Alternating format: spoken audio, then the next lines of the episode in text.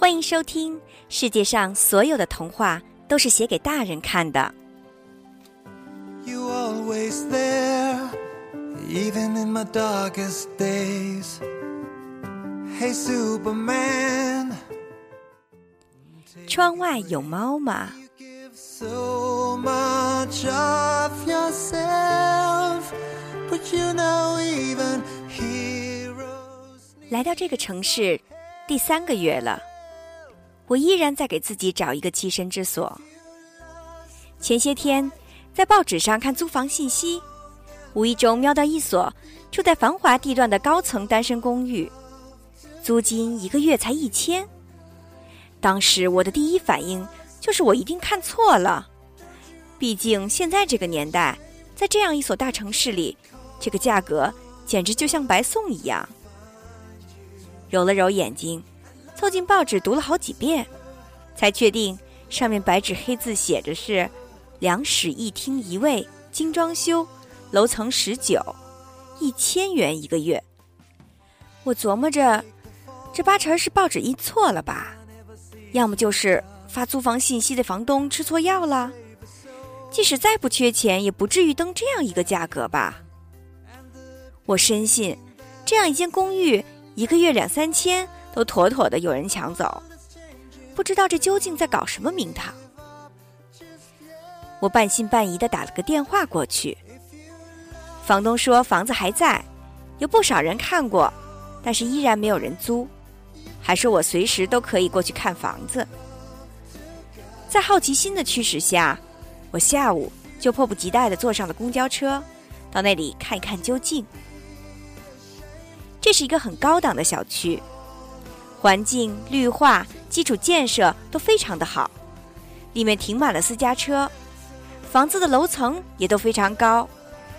我寻找着地址，找到了那幢楼，坐着电梯直达十九层。房东已经在门口等我了。这位房东是一个六十多岁的老人，神色语气都很平静。和我简单的寒暄了几句之后，他就带我去看那间公寓。无论采光、通风都非常的好，因为是十九楼，视野也非常开阔。房子装修的很不错，有空调、有电视、有热水器、有洗衣机、有网络，所有的东西都一应俱全。我转了一圈，确定一切正常之后，转头问房东道：“您这房子确定是？”一个月租金一千吗？这么便宜？他很和蔼的笑了笑，然后缓缓的说：“是啊，已经有无数的人问过这个问题啦。”我很惊讶的追问：“那他们为什么都不租下来呢？”他说：“你别着急，我还没跟你说这个房子的故事呢。”我心里一惊，心想。这房子还有故事，难道是闹鬼的凶宅吗？他找了张凳子坐了下来，示意我坐到他的对面，然后跟我讲了一个不可思议的故事。这个房子原本是我一个老朋友的，他姓艾，年轻的时候奋斗了很多年，后来。经营了一家公司，有了不少的钱，可是他直到四十岁才有了一个女儿，叫艾洛洛。家里人呢都叫她小艾，因为她老来得子，这个女儿对她来讲就像是掌上明珠一样宝贝啊。女儿长大之后，婚姻大事就成了首要的问题啦。小艾长得还是不错的。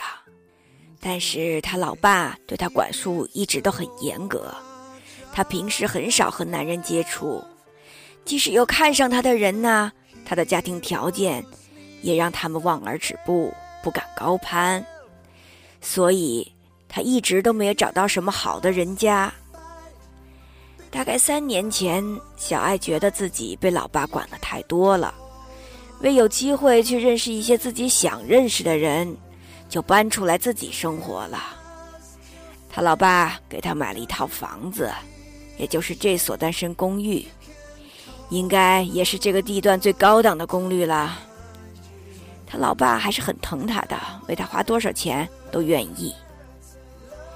他搬进来以后，起初过得挺自由，但是日子一长啊，难免就寂寞。直到有一天晚上，他忽然听见卧室的窗户外面有猫叫。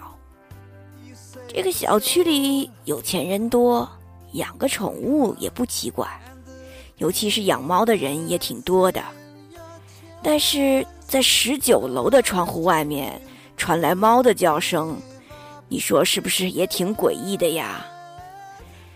他打开窗户往外一看，原来呀。在十九楼的窗户底下有一个很窄的平台，在楼道里流窜的猫可以轻而易举的就跳上去。而猫这种动物，在发情的季节半夜叫得很厉害。你可以随我过来看一看这个平台。我随房东到卧室的窗外向下一看，果然有一个很小的平台，虽然很窄，但是以猫的敏捷身手。跳到上面还真是不成问题。靠在窗边，房东清了清嗓子，接着跟我说道：“ 接下来呀，发生的事情都是后来小爱自己叙述的，我至今也觉得难以置信呐。她是一个很喜欢猫的女孩子，就趴在窗口，把猫抱到卧室里来。”没想到，猫一碰到地板，忽然就变成了一个男人，长得还非常英俊。他站在原地，愣愣的看了很久，还以为是自己的幻觉。可是，对方非常恭敬的给他鞠了一个躬，并且牵起他的手和他跳舞。他从来没有这么近距离的和男人接触过。一舞之后。他就迷恋上了这个帅气的男孩子，并且和他发生了关系。之后，那个男人起身走到了窗边，做了一个手势，让小爱帮他落到那个台子上。他一接触到那个台子，瞬间又变回了猫，然后就迅速的消失在了夜色里。期间。他一句话都没跟小爱说过。从那儿往后，每天晚上都会发生这样的怪事：一到深夜，窗户底下就会有猫叫。小爱打开窗户，就会看见一只不同毛色的猫，把它抱进来之后，就会变成一个男子。共度良宵之后，小爱就会帮助男子回到台子上，他又会变成一个猫跑掉。不留一点的痕迹。他说，他也曾想过和那些男人交流一下，和他们聊聊天，甚至谈谈感情。但是他们从来都不会说一句话，总是跟他做完了就走，也不曾想过要留下来。小爱隐隐觉得，这应该是一种不允许被破坏的规则吧。大概由于他们本性仍然是只猫。所以，只是具备交配的能力，没有与人交流的能力，更不用提及感情了。反正自己天天有人作伴，有乐子可以找，还不用担心怀孕的事情。既然没有后顾之忧，何乐而不为呢？不过，他最终还是到了要结婚的年龄。他在说服自己，不能沉浸在这种没有结果的快乐之中。所以，当他爸爸介绍了一个门当户对的男人给他认识的时候，他也就坦然地接受了这段婚姻。他对自己说：“婚姻和爱情是两回事儿，过日子肯定都不会有那么多激情。自己也该收收心，当一个持家的本分女人。”他爸爸给他们办了一场非常盛大的婚礼。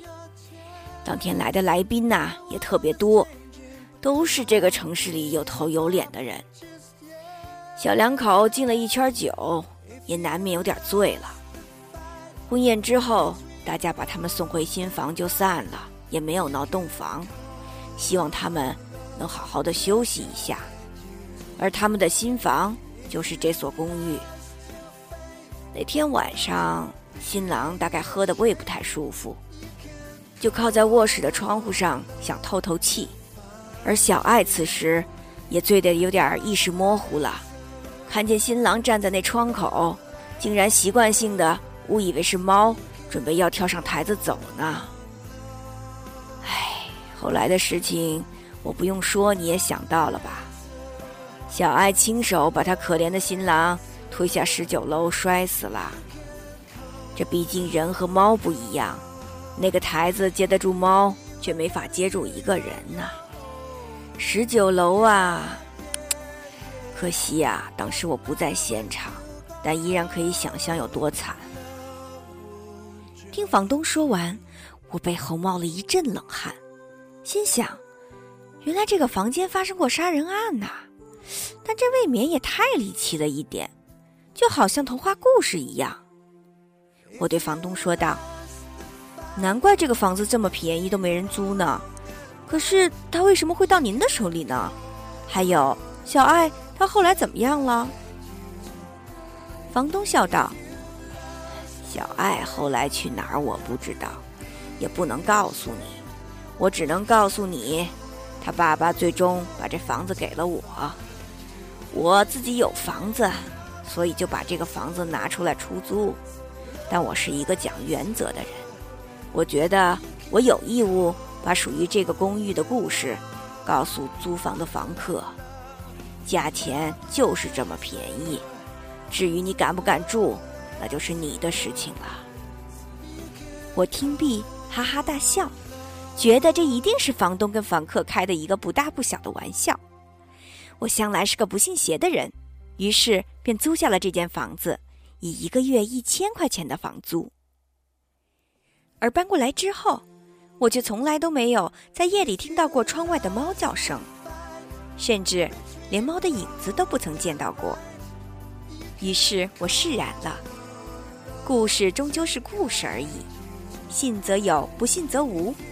那些房客真的是太天真了。白白的把这么大一个便宜给丢了。一个人的生活平平淡淡，不温不火。我渐渐的在这座城市扎下根来，属于这所公寓有关小爱的故事，也渐渐被我遗忘掉了。然而，漫漫长夜，那深入骨髓的寂寞，却如猫爪挠心一般，日复一日的。在无尽的黑暗中，吞噬着我的心。